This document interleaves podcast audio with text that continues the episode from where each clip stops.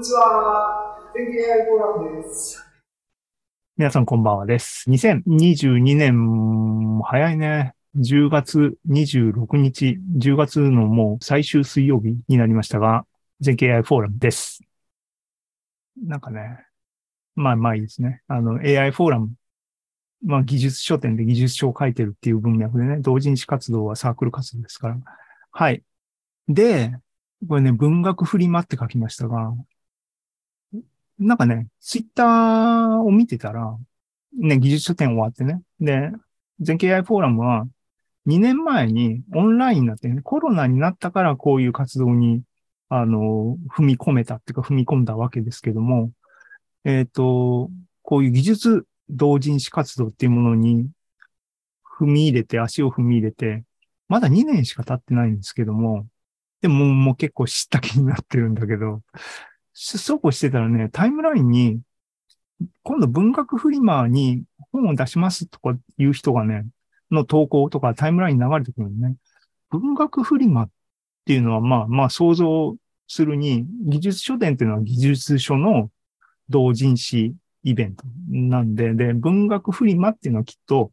文芸系の同人誌活動っていうのはまあ当然ありますからね。そ、そ、それなんだろうなっっていうふうには思ってたんですけども、なんだろう、あの、ちょっと興味が湧いて、行ってみたんですね、サイトに。そしたら、で、そもそも文学フリマって何っていうのを思うじゃないですか。で、サイトに行って、成り立ちみたいなのを探したら、大塚英治、えー、不良債権としての文学っていう、えー、2002年の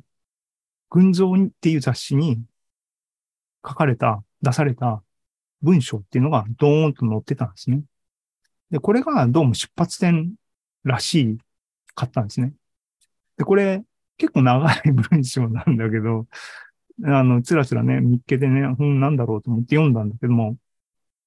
感動した。これ結構感動したんですね。あの、20年前っていう現実にもなんか重いものを感じたし、この内容にもう、あの、なんか、すげえと思ったんで、それを AI フォーラムのこの場でね、ちょっとシェア共有したいなと思って、ワンセクション入れました。えー、ちょっとお付き合いください。で、まあ、興味ある人は見に行ってくださいっていうことなんですけども、簡単に何に感動してんのっていうのを簡単に言っとくと、20年前、もうすでに出版業界は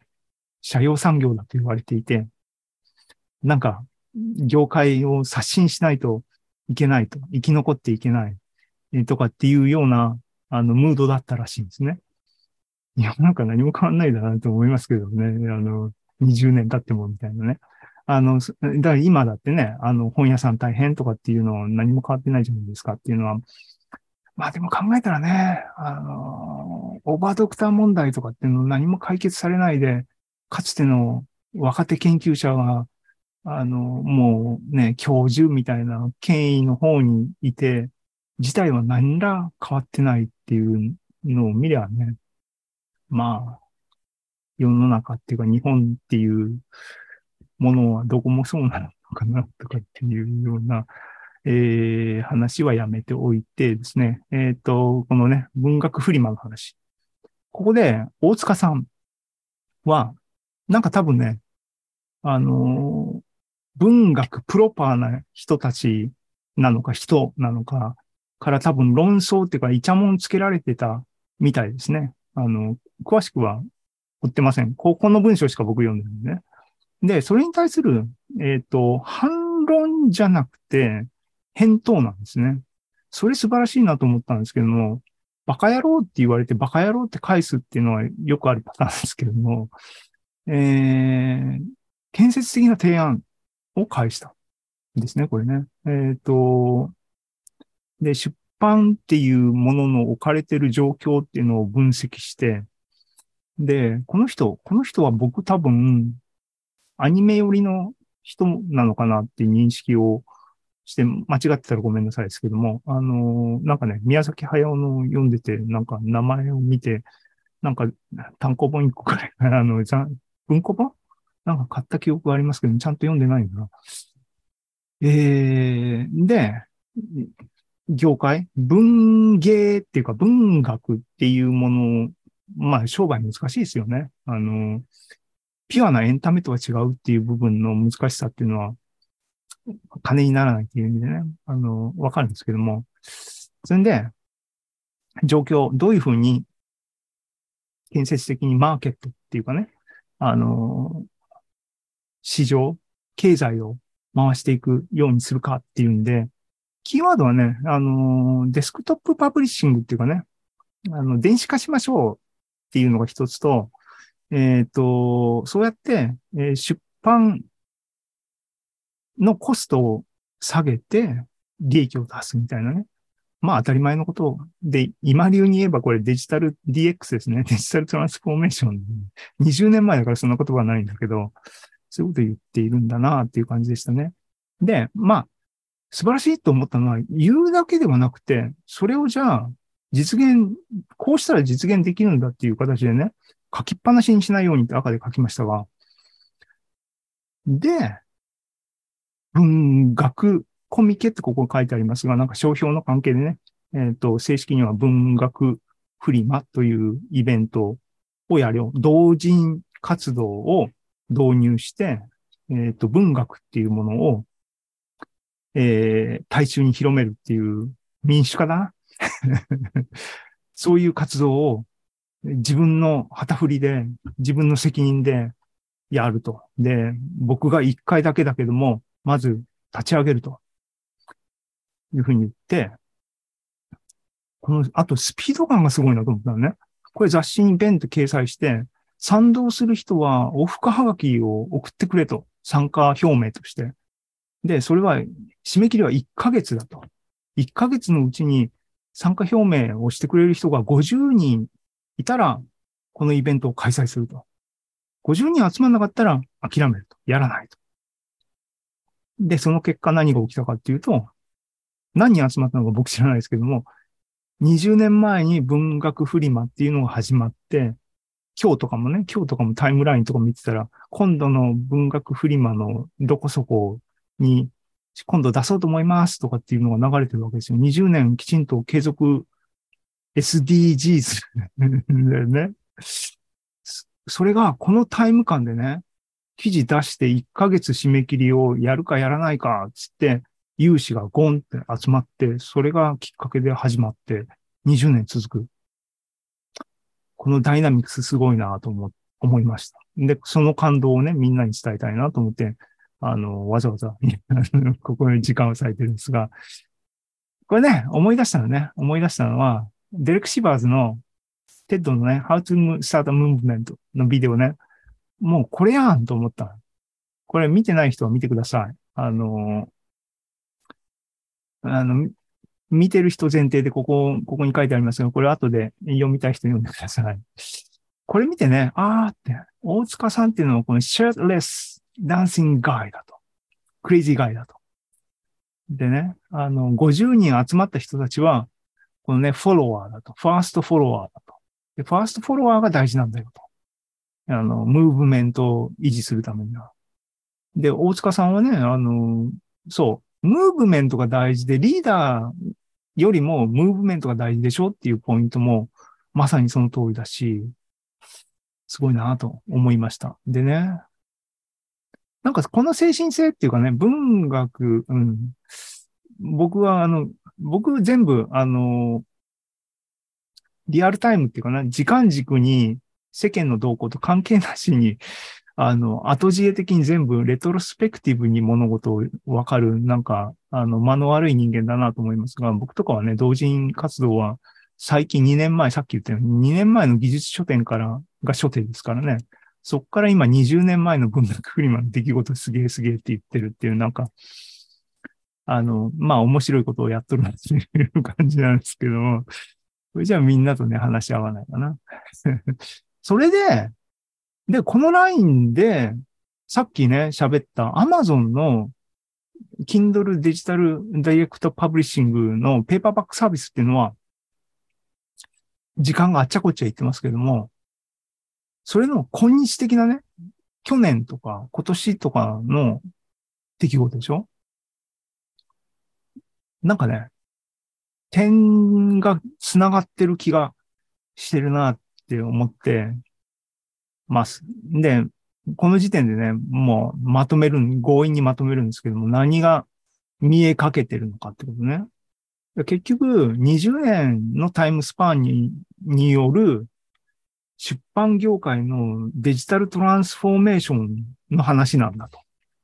今ね、そういう落とし方が自分の中でできるのかなと思って考えてるっていう話なんですけども、プレイヤーがね、どういうプレイヤーがいるか、マーケットですからね、経済圏。その経済圏で、あの、エージェントとして動いてるプレイヤーはどういうカテゴリーの人たちがいるかっていうと、ね、言わずもがなですけども、作家、ね、生産者、作家、で、出版社、流通の人たち、えー、で、本屋さん、お店お店ですね。で、本屋さんに行って、えー、生産物を買うお客さん、読者。こういうプレイヤーもね、普通のマーケットと同じですね。あの、農業だったらね、農家の人が農産物を作って、ね、スーパーマーケットチェーンなのか、なんかわかんない大企業が、サラリーマンが、っていうのね、あの、配送して、で、スーパーマーケット、お店、町のお店に果物が並んで、野菜が並んで、そこに、えっとね、お客さんとして買い物に行くと。そういう、そういう構造ですね。どこにでもある。で、出版業界の問題点っていうのは大塚さんが、あの、すべて指摘してますが、まあ、僕なりに簡単に4行でまとめると っていう話で、作家の取り分が少ないと。印税10%とか？うん詳しい数字は、あの、大塚さんの見るなり、他の同人誌活動、なんかね、あの、同人活動とはっていうなんか冊子僕買いましたけども、あれにも詳しく書いてありましたけどね。で、で、作家の取り分が少ないっていうのと同時に、この両端ですね。本屋の取り分ってもう少ないですね。あの、本屋さん一冊万引きされたらもう、あの、大変になっちゃうっていう話が有名ですけども、ね、本体価格の10%とかもっと低かったりするの？もう詳しくは、あの、ググればわかるんですけど、調べてないんですけども、取り分が少ないと。じゃあどこが取ってんのってもう必然的にね、この真ん中が取ってるわけですけども。でね、あと、法律的にね、あのね、出版業界は、あの、再販制度、あのね、定価っていうものが、どういう形であれ維持されてるっていうね、これもここが保護されてるわけですね。で、あの、参入するのが難しいような流通システムになってるとか、そういう問題点があると。故に、サイクルが硬直化して、みたいな話ですね。これに対して20年前に文学フリマっていうのがやったことは何かっていうと、僕の、僕の、あの、朝知恵ね、2日3日ぐらいでピピって見て、おお、すげすげと思った解釈は、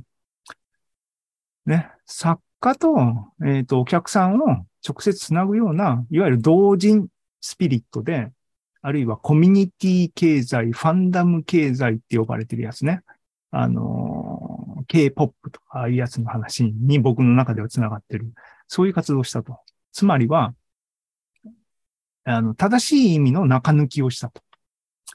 ね。ピンハネするっていう中抜き、誤用ではなくて、あの、いらない中間マージンを取り除くっていう中抜きをしたっていう活動が20年前にね、あの、っていうのが文学フリマっていう出来事だったのかなと。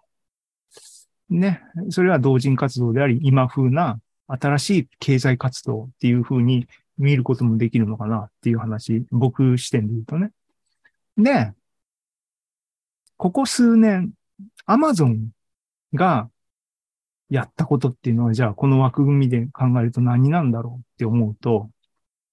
えー、アマゾンはここの大ボスみたいなんですからね。書店の大ボスみたいなんですからね。書店の大ボスさんが、つまり文学フリマは作家と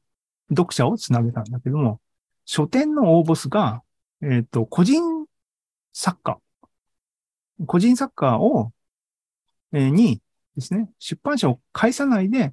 えっ、ー、と、アマゾンっていうお店を使えるようにしてくれたっていうふうに読むことができる。ね。ああ、それは一種の民主化、そういう意味では民主化だねっていう風な解釈が成り立つ。それにとどまらず、紙の本も出せるっていうことね。で、ってことは、で、あの、ペーパーオンディマンド、あんまこれは後でな。紙の本が出せるってことは、同人誌活動においてはね、あの、重要なプレイヤーっていうのは、あの、印刷屋さんっていう、同人誌印刷屋さんっていうのが重要なプレイヤーとしているなっていうのは僕は2年経験してはね、あの、感じてるんですけども、アマゾンがそこも食っちゃうみたいなね。街のちっちゃい本屋さんをアマゾンが食っちゃって、街のちっちゃい本屋さん大変って言ってるところに、街のちっちゃい印刷屋さんもアマゾンっていうでかいところが食っちゃうっていう構造もあるのかなと思って、なんか、いたし返しっていうか、うん、と思って。で、あと、あの、作家視点で言うと、アマゾンのペーパーバックサービスっていうのは、ね、プリントオンディマンドっていうのが本質的なんですけども、在庫を持たない紙の本の出版システムであり、その結果として、えー、サービスとしては、本を出版っていうイベントに対して初期投資が、作家が、制作者が負担する初期投資、ゼロ。なので、えっ、ー、と、作家のせ、せ、あのー、参入コストがゼロになっちゃったと。これは、これインパクトでかいと僕は思いますね。もちろんここでね、さっきも言ったようにね、オンデマンド印刷のクオリティに我慢ならんっていう人は、自腹で初期投資をかけて、いい本を作ればいいし、その場合はあれだね、自分で ISBN、ISBN 取って、入れなきゃいけないんだよね。そこら辺はまためんどくさくなるんでしょうけどね。うん。っていうふうな、あの、風景になってるのかなと。ね。あの、複雑な心境っていうのはさっきも言いましたけども、こういう活動をね、特に今、アマゾンの話をしてますが、アマゾンって、なんていうの？あの、民主化みたいなね、どっちが味方でどっちが敵っていう時の、あの、権力側っていうかね、あの、体制側っていうかね、アマゾンってだって、支配側だよねっていうね、そこがこういう活動してるっていうんで、そこが、なんか、あれね、あの、僕は何度も引用してる若林系の、えっ、ー、と、楕円なんとかっていう本の中にも書いてあったね。アマゾンっていうのはやろうと思えば、こういう、えっ、ー、と、個人とか中小の、えー、人たちを、が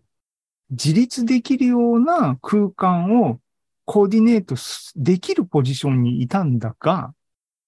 彼らは意図的なのか意図的ではないのかわかんないけども、選択、そっちの選択をしないで Amazon が仕切るっていう、Amazon が支配者になるっていう選択を取ってるんだよっていう指摘がどっかにありましたね。あの、今度きちんとフォローして、あの、引用しとこうかなと思いますが、いや、まさにその辺がちょっとこう、もろ手を挙げて、やったーって言えない感じを残す、えー、状況なんだなと。でも、ベターにはなってるんやなっていう気は、部外者がね、にわかでちょこっと見た感じにおいては、いい方向に行ってるのかな。20年っていうね、時間がかかりつつ、デスクトップパブリッシングは個人の活動にやっと根を下ろして、あのっていうね、あの、パーソナルコンピューターの理想の形が一つできて、デジタルトランスフォーメーションの一つの理想形になっとるのかなっていう気が、20年かけちゃいけないような気がしますけども、できてるのかなっていうふうな気がしましたね。で、そうすると、次の一手っていうかね、今、トン、トン、トンって流れてる時の未来をどういうふうに作るんだっていう視点で当然考えたくなるときに、分かったと。えっ、ー、とね、歪んだ構造のうち出版社取り次ぎみたいな上に書いたね、悪代官みたいな書き方して申し訳ないけども、ここはほぼ、あの、ここの問題はほぼ解決されたと。そしたら、さっきから言ってるようにね、アマゾンの独占からの脱却っていうのが次に目指すとこなの？っていう風になるよなと普通ね。あるいは、苦しいとこどこっつったらやっぱりね、街の本屋さんであったりっていうことね。そうすると、次の一手っていうのはやっぱりこういう地域経済で自立する仕組みっていうのはどういうふうにここに乗っけるかとかっていう話なのかなと思ったり、まあ結局は多様性をどういうふうに持ち込むのか、ウィンウィンの形に持ち込むのか。で、まあコミュニケティ経済っていうのは、あの、同人化みたいなんでね、生産者と消費者の垣根を取り除くっていう文脈は、ほぼ出来上がってるんで、マーケットとして機能するようなものとしてはね。これをローカル経済としてきちんと回す。だから焦点が同人活動っていうものの中に、お店をどう組み込むのかっていう話なんですかね。思いつきだけで喋ってるんだよね。あの、皆さんもこの辺考えてみたら、っていうか一緒に考えましょう。っていうかね、考え、考えたら面白いんだろうなと思い、思ってるってことですね。うん。はい。っていうのが前座の1でした。どんだけ喋っとんだ ?1 時間近く喋ってるね。前座の1だけで。はい。えー、っと、粛々といきます。これは、マウスがね、不安定なんですよね。ね。切れる。